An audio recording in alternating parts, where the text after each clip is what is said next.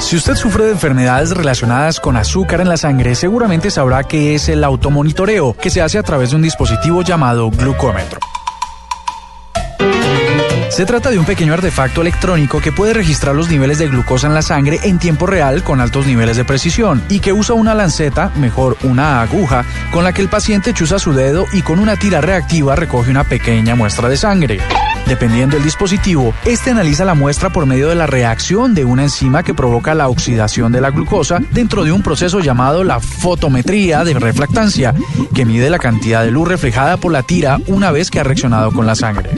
Otros utilizan la tecnología electroquímica, que una vez que se ha dado la oxidación pasa una corriente eléctrica a través de la tira y la cantidad de corriente que pase por ella será proporcional a la concentración de glucosa en la sangre. Aunque el dispositivo es relativamente económico, la lanceta y la tira son algo costosas, aunque nunca tanto como poder detectar a tiempo incrementos inusuales de azúcar en la sangre. El glucómetro, el artefacto de hoy en la nube.